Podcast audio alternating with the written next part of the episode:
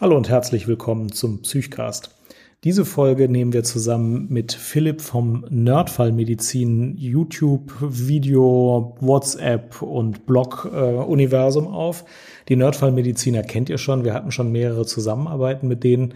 Und das sind echt coole Jungs, die aus dem Bereich der Notfallmedizin, der Intensivmedizin äh, und angrenzender Bereiche äh, wirklich sehr gute Videos posten. Und diesmal war ich Gast bei den Nerdfallmedizinern und durfte was zur Einschätzung akuter Gefährdungsaspekte berichten. Und die Nerdfallmediziner haben daraus auch ein Video gedreht. Äh, das ist eine etwas kürzere Form von dem, was wir hier in der längeren Form nochmal ausführlich hören können. Also ihr könnt euch das bei www.nerdfallmedizin.de als Video angucken. Ähm, da ist es gekürzt und wer Interesse hat, das ganze Interview in der vollen Länge zu hören, der kann das hier machen. Hier haben wir das ganze Interview mit allen Aspekten, allerdings nur die Tonspur. Werbung. Bevor wir starten, möchte ich Readly danken. Readly ist eine App, die ganz viele Zeitschriften, über 5000 Zeitschriften für eine monatliche Flatrate äh, zur Verfügung stellt. Man kann das auf dem iPad sehr gut lesen, man kann es allerdings auch auf dem iPhone und auf dem Computer lesen.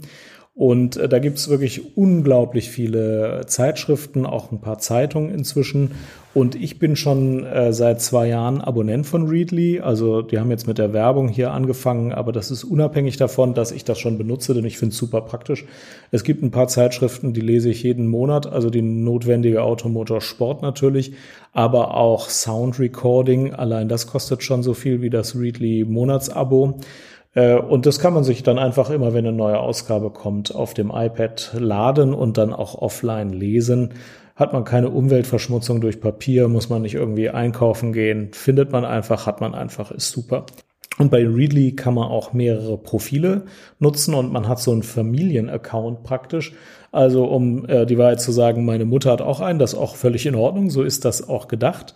Und die liest innerhalb des gleichen Abos, also ohne dass wir nochmal dafür zahlen müssen, ihre ganz eigenen Zeitschriften, kriegt auch ihre eigenen Zeitschriften vorgestellt und ist super. Also wer die Wintermonate nutzen möchte, um ein bisschen was Vernünftiges zu lesen, über 5000 Zeitschriften, super Sache. Und wenn ihr das mal ausprobieren wollt, Readly hat für die Psychcast-Hörer einen Testzeitraum, wo ihr zwei Monate für 1,99 Euro den Zugang testen könnt. Also das ist auf jeden Fall vernünftig. Surft mal vorbei bei readly.com slash Psychcast. Schreibt man r-e-a-d-l-y.com slash Psychcast. Vielen Dank für die Unterstützung und jetzt geht's los. Psychcast.de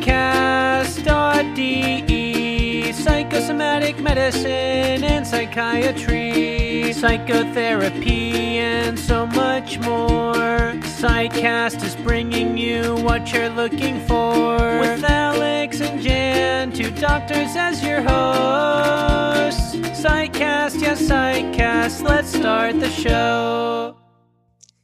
Ja, dann zähle ich runter. Also in äh, vier, äh, fünf, vier, drei, zwei, Eins.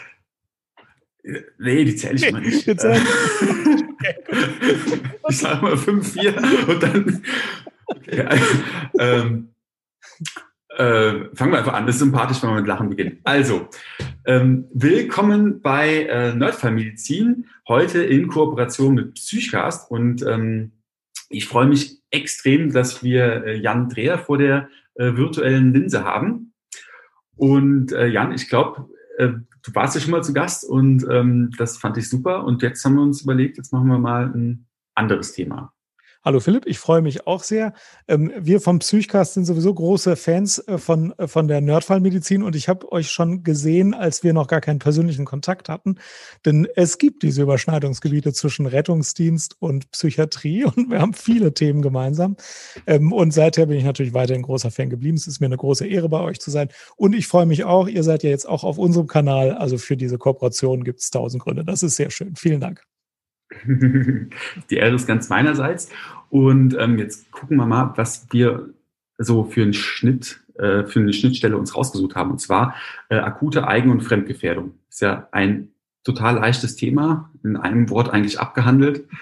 Ähm, leider nicht. Ne? Also ich weiß nicht, wie dir das geht, aber ich so als, äh, als Feldwald- und Wiesen-Notfallmediziner, ähm, ich finde das immer extrem schwierig. Und ich finde, da gibt es eigentlich nie schwarz und weiß. Und ähm, deswegen dachte ich, jetzt versuchen wir vielleicht doch da etwas Klarheit reinzubekommen oder wir äh, finden am Ende raus, dass das Schwarz- und Weiß-Sehen auch, auch der Experte wie du äh, gar nicht hinbekommt. Ja, und das finde ich auch sehr wichtig, denn der Experte wie ich, der sitzt ja immer schön in seiner psychiatrischen Klinik und ist gar nicht am Notfallort äh, da. Wir schätzen zwar Eigen- und Fremdgefährdung dann bei uns in der Klinik auch ein, aber um ehrlich zu sein, da ist alles sehr schön. Wir haben Notfallknöpfe und viele Leute, uns ist hell beleuchtet und so.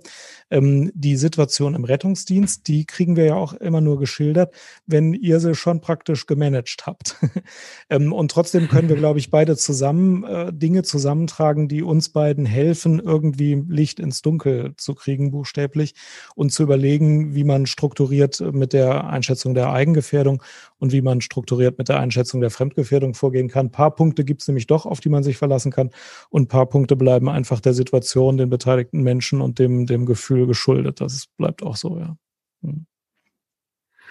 Okay, ja, dann ähm, schauen wir uns das doch mal an. Dann nehme ich dich mal mit auf so einen Einsatz von mir. Also der Melder geht und auf dem äh, Display steht jetzt drauf Wohnungsöffnung. Das ist immer ein Mist. Ne? Und jetzt kommt man dahin und stellt fest vor der, vor der noch verschlossenen Tür, die Feuerwehr werkelt da gerade dran rum ähm, und klopft dagegen. Ähm, steht ein Nachbar und der sagt, also er macht sich große Sorgen, weil den ganzen Morgen lang hat er ein lautes Schluchzen und lautes Weinen gehört. Ähm, und jetzt dachte er, er ruft doch mal an. Und die Feuerwehr klopft und ähm, drinnen hört man auch so ein Schluchzen.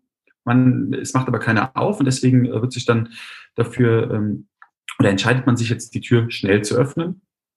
Und das geht ganz gut und ähm, man tritt herein. Und äh, das Bild, was man da drin sieht, ist ein ähm, in sich zusammengesunkener Mann, der, ähm, der sitzt so ein bisschen kauernd auf dem Sofa. Vor ihm ganz viele äh, Tabletten zusammengesammelt und ähm, der nimmt eigentlich einen gar nicht so richtig wahr. Und ich eröffne mal das Thema. Also es geht so ein bisschen, soll es ja um Suizidalität gehen. Man hat das Gefühl, hm, der will die Tabletten alle auf einmal nehmen. Wie gehe ich jetzt an den ran? Also was wäre so ein guter erster mhm.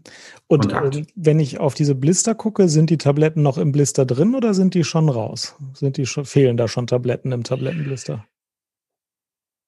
Die sind zum Glück ähm, noch alle vollständig. Also die, ein Suizidversuch hat vermutlich noch nicht stattgefunden, sondern es geht tatsächlich um diese Suizidalität.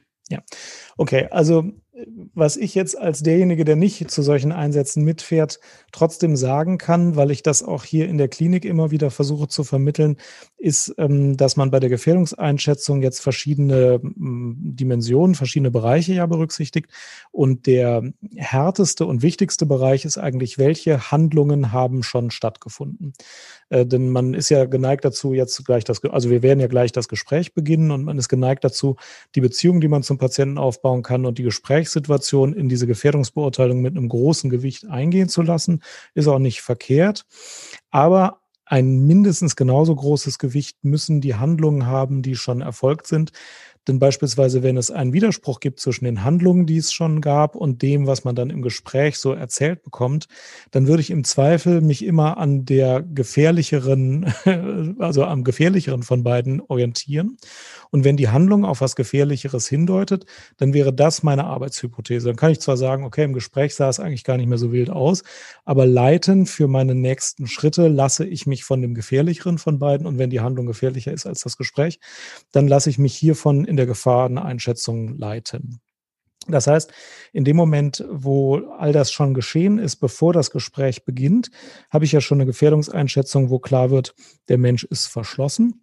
Also die Tür war ja schon verschlossen und der wollte ja gar keinen Kontakt zu seinem Nachbarn aufnehmen, der sicher schon tausendmal geklingelt hatte. Ähm, der ist sowieso nicht mehr besonders gesprächsbereit. Das heißt, was ich aus dem rausbekomme, ist möglicherweise sowieso nur ein Bruchteil dessen, was in ihm vorgeht. Und er hat sich da hingesetzt und hat sich da Tabletten vorgenommen. Also mit dem ganz normalen, gesunden Menschenverstand geht man davon aus, dass er jetzt zumindest darüber nachgedacht hat, die alle einzunehmen, um sich zu suizidieren. Vielleicht hat er auch schon irgendwas anderes eingenommen und das weggeworfen. Das haben wir jetzt noch nicht untersucht. Versucht. Das wissen wir jetzt alles noch nicht, aber der hat zumindest schon Vorbereitungshandlungen für eine Suizidhandlung durchgeführt. Er hat Tabletten genommen, hat die da hingelegt hat den Kontakt zu den Menschen außen abgebrochen. Das heißt, meine Gefährdungseinschätzung auf der Ebene, was ist schon geschehen, ist schon in einem Bereich, den kann ich hier nicht lassen. Der muss jetzt sowieso mitkommen in ein Krankenhaus. Der kann jetzt nicht in der Wohnung bleiben, ja. Äh, und wenn er jetzt äh, im Gespräch super freundlich ist und sagt, mir geht's bestens, ich habe gerade gestern im Lotto gewonnen, kann nichts mehr passieren, äh, ich wünsche Ihnen noch ein schönes Wochenende, werde ich ihn trotzdem mitnehmen, weil die Gefährdungseinschätzung hier schon das hergibt. Jetzt führe ich natürlich trotzdem Gespräch oder versuche das und versuche natürlich einen Zugang zu gewinnen und zu, zu erklären, was los ist. Ähm, das muss ich euch nicht erzählen, aber wenn der Rettungsdienst mit vielen uniformierten Menschen kommt, sind die Leute erstmal ein bisschen irritiert und man stellt sich erstmal höflich und ruhig vor und sagt, äh, mein Name ist Müller, ich bin hier vom Rettungsdienst der Stadt Köln und ich habe gehört, ähm, wir sollen mal irgend so was Nettes. Ne? Äh, das könnt ihr viel besser, aber das ist natürlich sehr wichtig. Und dann sagt man ihm ruhig auch, dass man einen Eindruck von der Situation gewinnen will, was hier los ist, um zu entscheiden, wie es weitergeht. Äh, und dann ähm, bittet man um eine Schilderung, was ist denn los, warum liegen die Tabletten hier, wie geht's Ihnen denn? Dann sagt er vielleicht, ja, geht mir schlecht, ich will mich umbringen, das ist einfach, was zu tun ist. Oder er sagt, es geht mir gar nicht so schlecht, das wollten wir mal gucken, ob ich noch zur Apotheke gehen muss, aber ich will mich natürlich nicht umbringen, gehen Sie bitte wieder weg. Ähm, und dann kann man ja irgendwann eben auch ihm sagen, also ich habe versucht, mir ein Bild von der Situation zu machen. Dann darf man auch sagen, ich kann auch noch gar nicht zu einem abschließenden Ergebnis kommen. Vielleicht wollen Sie wirklich nur gucken, welche Tabletten Sie heute in der Apotheke holen müssen. Aber meine Verantwortung, die ich hier in, in meinem, meiner Funktion als Rettungsdienstmitarbeiter habe, erfordert, dass wir uns ein genaueres Bild machen müssen und hierfür muss ich sie mit ins Krankenhaus nehmen. Wir müssen weitere Untersuchungen machen, uns müssen auch weitere Gespräche geben. Vielleicht schätze ich das auch falsch ein, aber nach dem, was alles schon geschehen ist, halte ich das für erforderlich und wir müssen das auch so machen irgendwie. Also so würde ich, ich dieser Situation erstmal mich entgegenstellen. Das war jetzt die Theorie. Wie sieht's in der Praxis aus? Also wie würdest du das machen? In der, ja, in der Praxis ist es immer, finde ich, ähm, extrem schwierig, aber das, was du gesagt hast, finde ich schon mal einen ganz, ganz tollen Anhaltspunkt, nämlich die, äh, dass so praktische Maßnahmen, die schon durchgeführt wurden, ähm, eben harte Indikatoren sind, der muss mit. Also auch ein Abschiedsbrief oder solche Dinge. Ähm, und in der Praxis ist es dann eben ganz, ganz häufig schwierig, wenn der Patient wirklich verschlossen bleibt und dann auch sagt, er geht jetzt nicht mit. Denn in dem Moment, wo man den Zwang durchsetzen muss, ist das immer noch mal eine ganz andere Geschichte, weil dann kommt die Polizei und die will natürlich ähm, auf keinen Fall unverhältnismäßige Maßnahmen durchführen und die wird einen ziemlich klar fragen, also woran machen Sie denn jetzt eigentlich die Eingefährdung fest?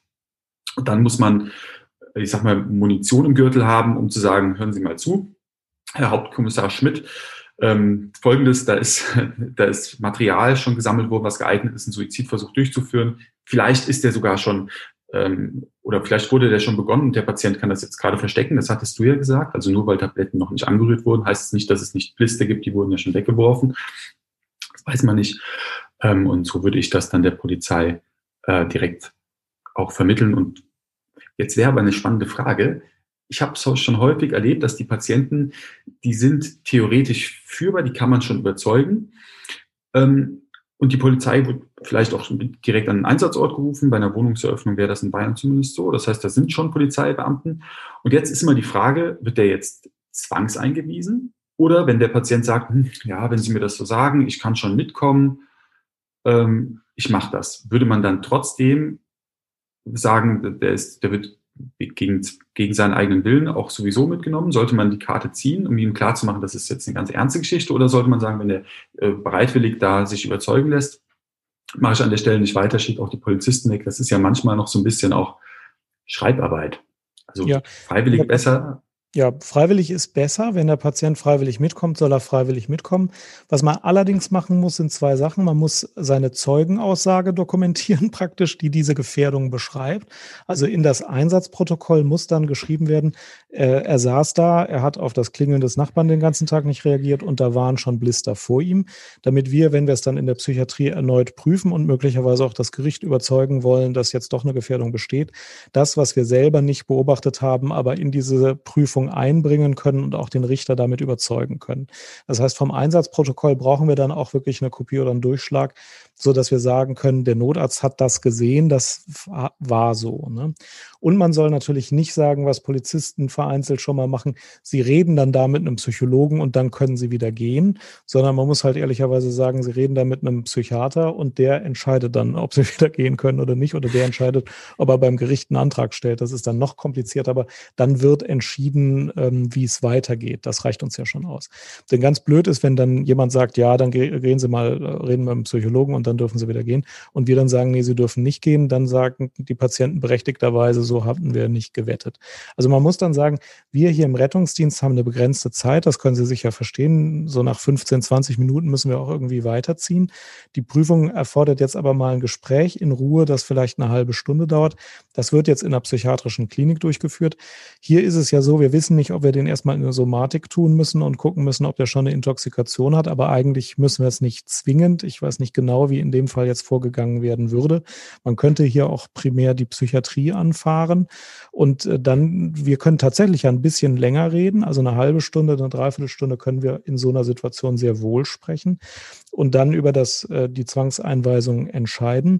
Und es ist auch so, wenn man im Rettungsdienst sagt, das ist alles hier mir unklar, ich fahre den Menschen jetzt in eine psychiatrische Klinik, dann kommen wir ja manchmal nach einem Dreiviertelstunde Gespräch, einem Gespräch mit den Angehörigen, vielleicht irgendeiner Information über die Vorerkrankung und die Vorgeschichte zum Ergebnis, naja, eine Zwangseinweisung ist doch nicht notwendig und der Patient kann auch wieder nach Hause gehen. Aber die Prüfung fand dann eben mit etwas mehr Zeit und etwas mehr Ruhe in der psychiatrischen Klinik statt. Diese Hemmschwelle überhaupt in die Klinik zu kommen, ist sowieso das Größere. Also wenn einer erstmal da ist, sagt er ja auch ganz oft, naja gut, also wenn Sie wollen, bleibe ich halt auch noch bis morgen hier.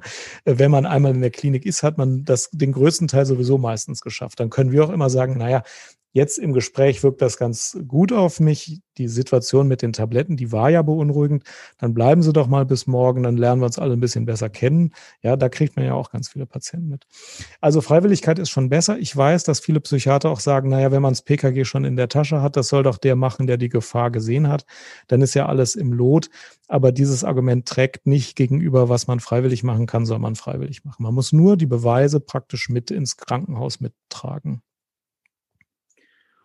Okay, und dann habe ich jetzt noch ein, ähm, also ich finde das schon mal ganz, ganz, ganz interessante Punkte. Also für mich als Rettungsdienstler ähm, zusammengefasst, ähm, dokumentieren, was am Einsatzort war. Äh, Freiwilligkeit ist immer ein guter Ansatz ähm, und ähm, die Tat sticht das Wort. Das heißt, wenn da eine irgendwelche Maßnahmen schon, wenn der, der Strick schon baumelt, dann ist egal, was der Patient sagt, dann ähm, muss man erstmal davon ausgehen, dass der suizidal ist.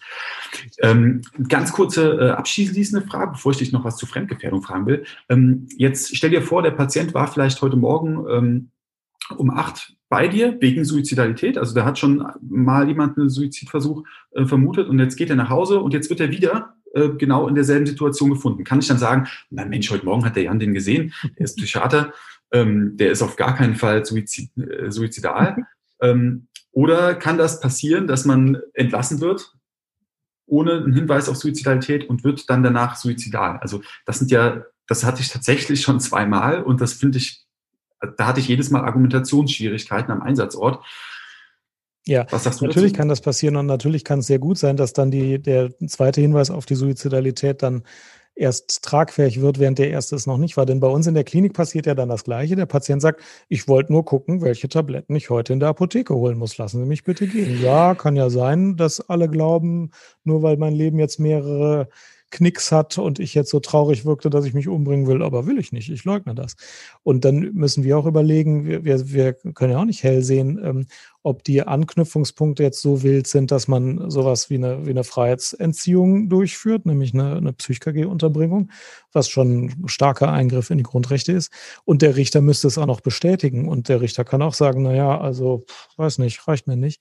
Und dann lassen wir ihn gehen. Wenn er dann aber am Nachmittag nochmal einen Grund produziert, der die äh, Umstehenden dazu bringt, die 112 zu wählen, dann kann es sein, dass man irgendwann sagt, naja, also jetzt sind hier so viele Hinweise zusammengekommen, jetzt wollen wir es doch mal zwei, drei Tage stationär beobachten. Also natürlich muss man es dann wieder genauso offen prüfen. Ja. Und wenn, wenn ich das auch noch ergänzen darf, im Gespräch gibt es natürlich Faktoren, die weich bleiben und Faktoren, die relativ hart sind. Also wenn einer einfach geistig geordnet und klar sagt, ich wollte gucken, ob ich Tabletten in der Apotheke holen muss, dann sind das ja schon viele Hinweise für psychische Gesundheit. Er kann ein geordnetes Gespräch führen, er ist in unserer Realität, er weiß, was er mir sagen muss. Das ist ja schon mal was. Ne? Es gibt aber natürlich auch Gespräche, wo ich merke, dass die Gefahr hoch ist und wo ich das auch aus dem Gespräch schließen kann. Das typische Beispiel ist die wahnhafte Depression. Also wenn jemand sagt, ähm, mein Leben ist, ist deswegen äh, so in die Ecke geführt, ähm, weil ich schuld daran bin, dass diese ganze Corona-Pandemie jetzt so schlimm geworden ist, weil ich die Maske vor drei Monaten nicht getragen habe. Und also zumindest hier in meiner Stadt bin ich an der Mehrzahl der Tode schuld. Äh, dann weiß ich, das ist ja eine wahnhafte Depression. Und dann ist beispielsweise die Gefährdungsbeurteilung, auch wenn die Tat jetzt weniger schlimm wäre, so bei einer wahnhaften Depression mit Suizidalität im Themenraum ist die Gefahr einfach super hoch und damit muss man auch eine psychiatrische Unterbringung ähm, äh, so prüfen, dass man also im Zweifel davon ausgeht, dass man die erstmal machen muss und äh, das kann man ja auch gut behandeln. Aber ähm, also wenn die Tat noch so im Graubereich ist und dann das Gespräch klare Hinweise gibt, dann ist man auch wieder auf der grünen, äh, also im, im sicheren Entscheidungsbereich. Und da gibt's noch einzelne andere Sachen. Also wenn jemand klar sagt, ich will's tun, oder wenn jemand klar sagt, naja, heute Morgen wollte ich's tun, jetzt, wenn ich hier mit den drei Leuten in diesem Raum sitze, in dieser Klinik, dann will ich es eigentlich nicht tun, aber heute Morgen wollte ich's tun. Gestern hatte ich auch mal zwei Stunden, da wollte ich's tun, aber da war gerade Besuch da, sonst hätte ich's getan. Dann weiß man auch, also die Gefährdungseinschätzung ist, ist jetzt klar. Mhm. Ja. Okay, also nicht nur in, in, dem Augenblick muss die Suizidalität vorliegen oder der, der Wille, sondern auch wenn das mehrfach schon ein, ein bestätigter Wille auch war, dann ist das ein, eine Red Flag. Richtig, und das ist ganz wichtig. Die Leute versuchen oft einzuschätzen, ob jetzt im Moment des Gespräches eine akute Suizidalität besteht. Die besteht fast nie. ja, also ich habe das vielleicht zehnmal in meinem Leben erlebt, dass jemand mir ins Gesicht sagt, ich will mich jetzt umbringen, auch wenn sie mir hier gegenüber sitzen. Ich werde es jetzt versuchen zu tun. Ja, äh, sondern die Suizidalität ist ja was, was meistens so ein paar Tage lang auf und ab geht und schwankt. In dem Moment, wo man da mit fünf Leuten im Gespräch ist, ist man viel zu abgelenkt und sagt auch nicht, ich will mich jetzt umbringen. Das findet einfach nicht statt. Aber wenn das in den letzten Tagen wiederholt so war und dass der Patient auch sagt, also gestern wollte ich es wirklich tun. Mehr muss man nicht sammeln. Also dann muss der nicht noch sagen, und jetzt in dieser Sekunde will ich es auch tun, sondern dann ist die Gefährdung schon mhm. voll. Ja. Okay, interessanter Hinweis. Okay, jetzt haben wir schon ein bisschen über Eigengefährdung gesprochen und jetzt will ich natürlich noch was zu Fremdgefährdung wissen, weil das ist ähm, mitunter ja auch schwierig. Und äh, da nehme ich dich wieder mit auf den Einsatz. Also ähm, diesmal ähm, ist der Einsatz so ein bisschen seltsam. Man wird hingerufen und ähm, da steht schon Psych auf dem Melder drauf. Immer schwierig. Und dann kommt man dahin und ähm, man trifft als allererstes mal ähm, nur eine äh, Frau an, die wirkt ganz normal. Die sagt aber, sie macht sich große Sorgen. Große Sorgen, ihr Mann äh, wäre äh, psychiatrisch erkrankt. Er würde verschiedene äh, Medikamente nehmen, welche genau wüsste sie nicht so sehr, aber der hätte sie äh, vorhin ganz laut angeschrien. Dabei hätte sie äh, eigentlich nur eine Kleinigkeit gemacht, wäre zu laut gewesen dem Staubsauger und er wollte Fernsehen gucken. Und er hat sie angeschrien, hat gesagt, er äh, sticht sie jetzt ab. Mhm. Und äh, dann ist er sofort rausgerannt, hat uns gerufen. Und seit sagt er aber schon, ja, ist aber alles nicht so schlimm, weil er hat sich gerade eben ja schon wieder entschuldigt. Und jetzt hören wir so ein bisschen so ein Rumpeln in der Wohnung und ähm, also Rettungsdienst-Tipp vorweg, ja, Rumpeln in der Wohnung, so eine Geschichte, da würde ich die Polizei mitholen, da geht man nicht alleine rein und guckt mal, was so ist. Ne? Mhm. Sonst, ähm, das ist oft gefährlich. Ähm, aber um, um den Fall mal so ein bisschen voranzubringen, Polizei ist dann da, der sitzt wieder auf dem Sofa und sagt, nee, ist doch alles gut. Man streitet sich halt ab und zu. in Ehestreit, jetzt lassen Sie mich mal in Ruhe. Ne? Äh, es ist Weihnachtszeit, ich will bei meiner Frau sein. Bitte gehen Sie wieder. Hm.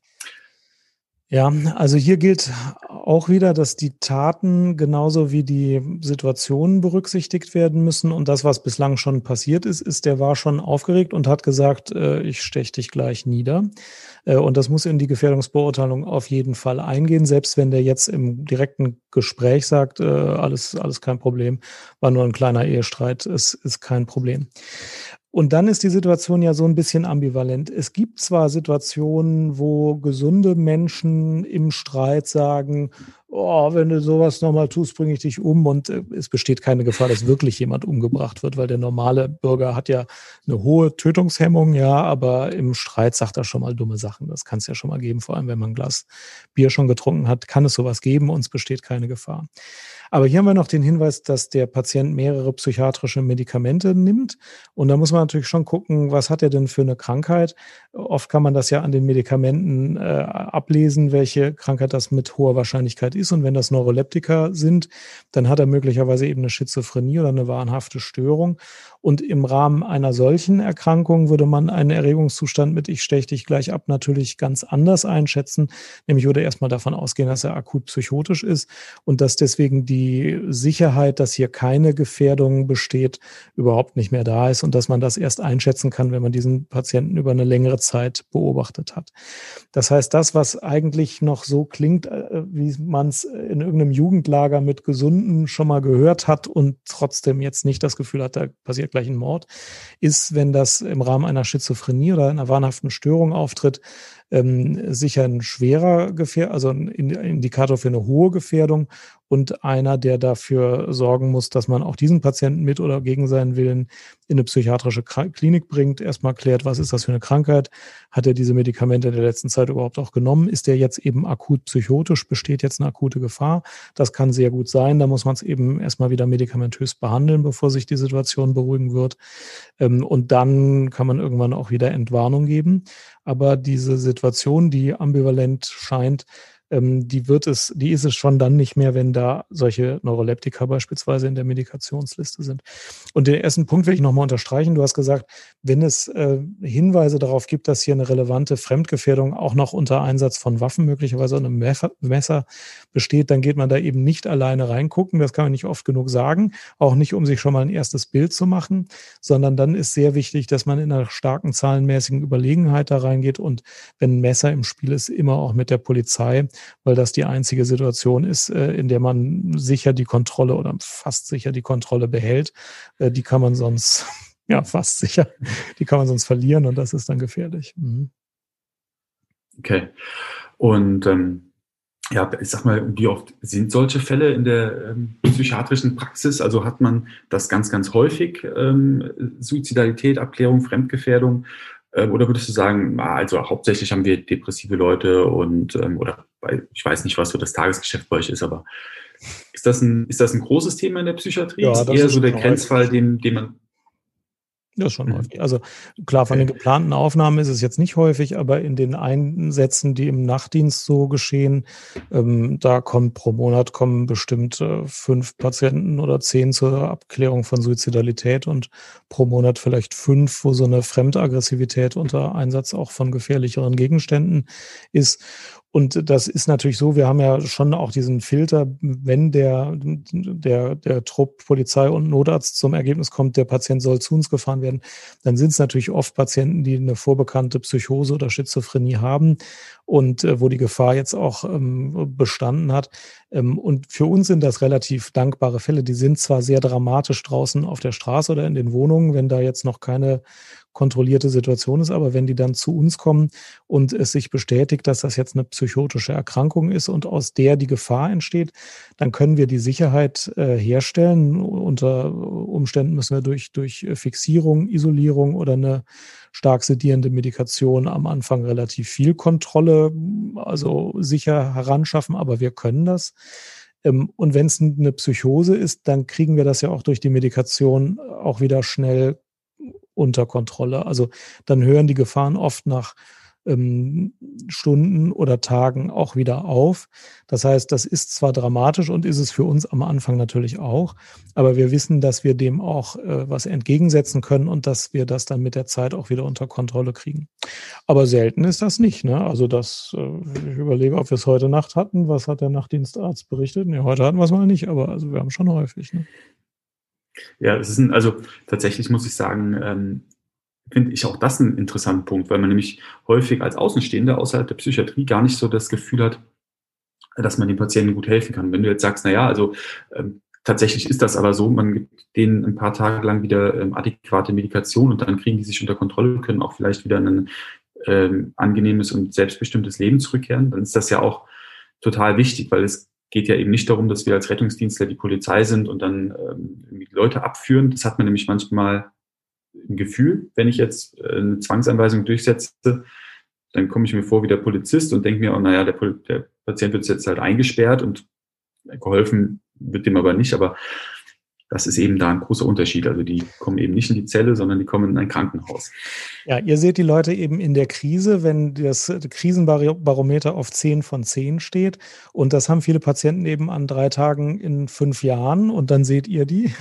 Und den Rest des Lebens leben die ein normales Leben. Also wenn man dann Patienten auch ambulant behandelt mit psychischen Erkrankungen, dann weiß man auch, äh, die sind normalerweise ganz glückliche, friedliche Menschen, die ihrer Arbeit nachgehen und ihr Familienleben leben. Und dann kommen die natürlich auch in Krisen manchmal. Und das können Krisen mit Fremdgefährdung sein, es können auch Krisen mit Suizidalität sein. Aber diese Krisen sind ein kurzer Ausschnitt normalerweise nur aus dem Leben und äh, das Leben ist äh, weitgehend anders. Und auch bei den suizidalen Krisen, wenn man nur die Krise sieht, dann denkt man sich, ja, was soll ich denn da jetzt machen? Aber die meisten Krisen, die sind zwei, drei Tage schlimm und danach sieht die Welt ja auch wieder ganz anders aus, ja. Und wenn man jemanden in diesen zwei Tagen zwingt, in eine Klinik zu gehen, dann hat man das Gefühl, man tut dem Leid an. Und was kann, kann da jetzt die Klinik vielleicht ändern? Aber nach zwei Tagen sind ganz viele Krisen auch wieder verflogen. Ja, es gibt Leute, die sich, weil sie gekränkt worden sind, weil sie irgendwie Pech hatten, weil es irgendwie einen Geldverlust gab, ernsthaft umbringen wollen. Und nach drei Tagen wissen die auch, okay, der Schaden war jetzt 7300 Euro, aber ich werde da, da auch wieder rauskommen. Ne? Das heißt, ähm, wenn das Krisenbarometer auf 10 steht, dann ist das für die Patienten auch eine Ausnahmesituation. Aber es ist eben auch eine Ausnahmesituation und die Aufnahme in die Klinik kann oft helfen, dass diese Krise überwunden wird, entweder durch Nichtstun oder durch äh, Gespräche oder durch Medikation und Gespräche. Aber in fünf Tagen triffst du den beim Edeka und der kauft neben dir Äpfel und Birnen und du merkst nicht, dass der vor fünf Tagen eine Krise hatte. Ne? Also ganz, das ist ein ganz wichtiger Punkt, finde ich. Ähm, dann würde ich das Ganze mal versuchen, so ein bisschen äh, zusammenzufassen. Also wir, was wir schon bei der Suizidalität gesagt haben, das gilt eigentlich auch bei der Fremdgefährdung. Haustür hat einen Besuch. Für kurz. Was wir bei der Suizidalität gesagt haben, das gilt auch bei der Fremdgefährdung. Also die Tat sticht meist das Wort. Ähm, wenn ganz konkreter Tatverdacht ist so ein polizeiliches Wort, ähm, aber besteht, dann ähm, sollte man die Patienten immer besser in einer Klinik vorstellen. Auch ein, eine ganz, ganz große Red Flag sind vorbestehende psychiatrische Erkrankungen, insbesondere dann, wenn neuroleptische Medikation da ähm, im Spiel ist. Ähm, auch dann ähm, immer eher Tendenz zur Vorstellung oder eher Vorstellung, Punkt. Ähm, und aber als letztes auch, die Patienten sind eben nicht verloren und so eine psychiatrische Erkrankung ist nicht ähm, eine Einbahnstraße, sondern man kann den Patienten tatsächlich helfen, wenn man die eben einer adäquaten Therapie zuführt. Und da brauchen wir uns auch kein schlechtes Gewissen machen, ähm, sondern die psychiatrische Therapie ist dann tatsächlich auch das, was die brauchen, was denen aber auch hilft. Und dann kriegen wir das alles hin. Ja. Super.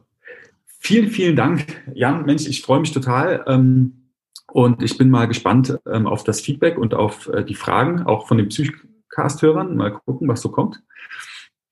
Und ähm, Vielen Dank auch dir, Philipp. Ich freue mich immer, mich mit dir zu unterhalten. Irgendwann sehen wir uns auch mal wieder in richtigen Menschen, also so live. So irgendwann wird das mal wieder möglich sein. Ja. Das wäre mir eine große Freude. Ja. ja. Okay. Vielen Dank auch ähm, den Psychcast-Hörern ähm, und ich verabschiede mich auch. Ciao.